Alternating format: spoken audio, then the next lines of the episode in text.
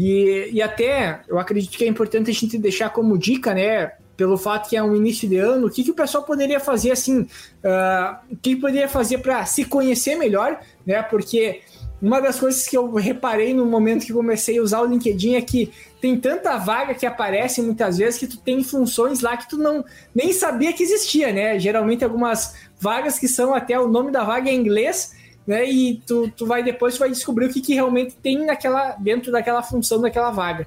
Então, o que, que o pessoal poderia fazer para se encontrar realmente daquilo que gosta e o que, que poderia fazer para ser realmente encontrado por uma empresa ou para quem está buscando realmente uma nova oportunidade, né? Perfeito, Eduardo. Voltando à minha trajetória, porque é o que eu tenho total propriedade de falar, uh, quando eu entendi o que eu queria fazer, foi quando eu comecei a me conhecer. Tipo assim, tá, tô seguindo a manada. A regra é ser AT, RTV, virar gerente, coordenador de marketing e seguindo. Né? Digamos, tu olha assim, vou fazer isso, mas isso faz sentido para mim?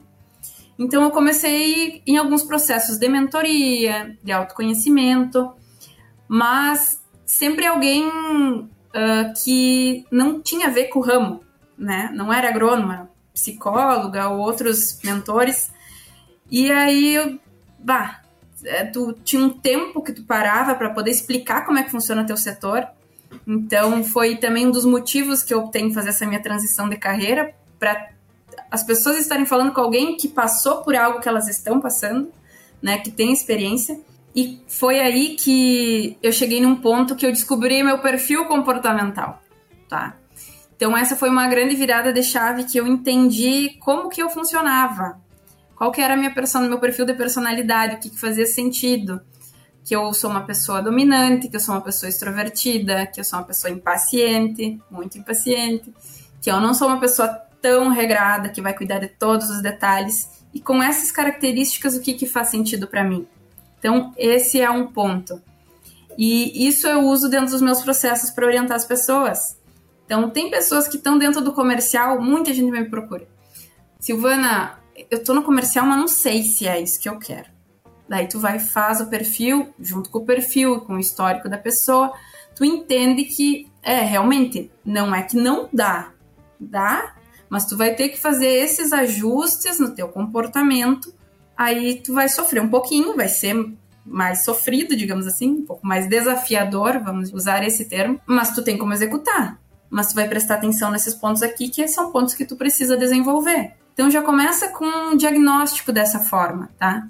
Hoje, dentro do, dos meus programas, falando agora Pra, falando desse lado, eu lancei final do ano de 2023 o Safra de Oportunidades que é uma mentoria para preparar os profissionais para processos seletivos, né? Tanto para quem está saindo da faculdade para buscar algo que faça sentido, como preparar o currículo, como fazer um perfil de LinkedIn atrativo, como se posicionar numa entrevista, explicar suas motivações. Para quem já está dentro do mercado e está buscando uma transição, que é buscar uma outra vaga, uma promoção, como tu comunica isso dentro da empresa que tu tá? Como tu justifica isso numa entrevista? Porque o que mais vem são essas perguntas. Ah, por que tu quer sair? Por que tu saiu da empresa anterior?